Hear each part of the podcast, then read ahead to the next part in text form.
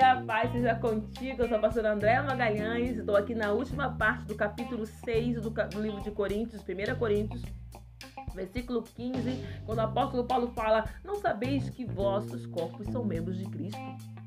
Tornarei, pois, os membros de Cristo e os fareis membros de uma prostituta? De maneira nenhuma. Estava existindo uma prática de uso de, de prostituição dentro da igreja de Corinto. As pessoas estavam se prostituindo.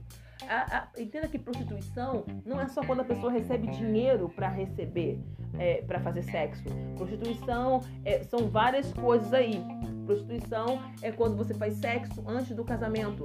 Prostituição é quando você tem um namoro que, mesmo não tendo é, é, penetração, você tem um tipo de relacionamento que, é, que não é adequado para quem não é casado. Prostituição é quando a gente está é, exibindo o nosso corpo de uma forma sensual que acaba mostrando para quem não é é, é, nosso marido ou nosso esposo, ou novo esposo ou esposa a, aquilo que é nosso. Isso também é prostituição. Então ele estava acontecendo isso. Ele fala assim: o seu corpo, o meu corpo é para o Senhor e você está fazendo o corpo de Cristo, mesmo de Cristo está se prostituindo, está contando parte como uma prostituta.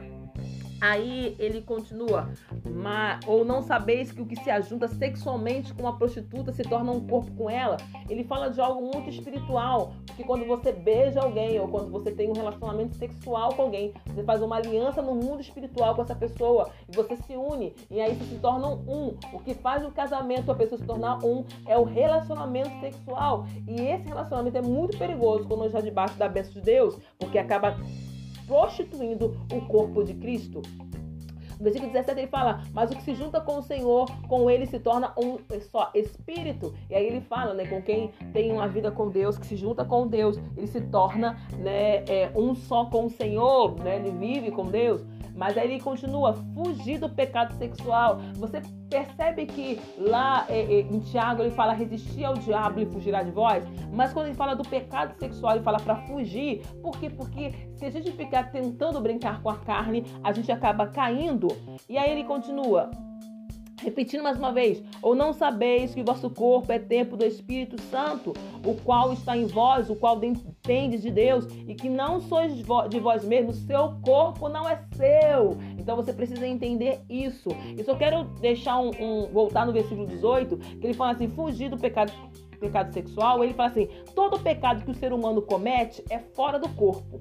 Mas o que pratica pecado sexual peca contra o seu próprio corpo. Olha, isso é muito sério, é muito sério. Sei que a gente está numa geração de ficar, uma geração de sexo casual, uma geração de que as pessoas é, vivem na pornografia e veem coisas na televisão e usam seu corpo indevidamente. Eu sei disso, mas isso é um pecado sério contra Deus.